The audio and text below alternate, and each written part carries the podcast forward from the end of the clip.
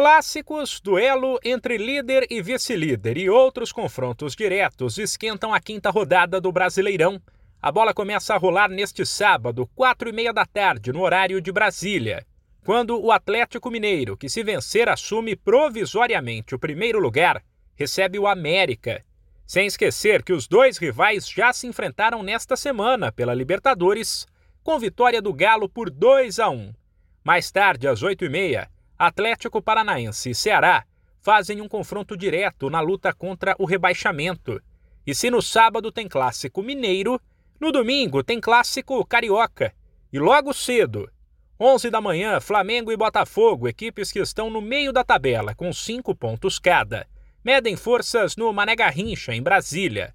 Quatro da tarde tem mais clássico, esse do centro-oeste do país, entre Atlético Goianiense e Goiás.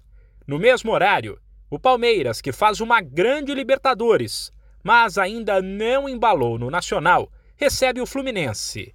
A rodada do Brasileirão segue às seis da noite com um duelo entre os paulistas, que dividem o topo da tabela.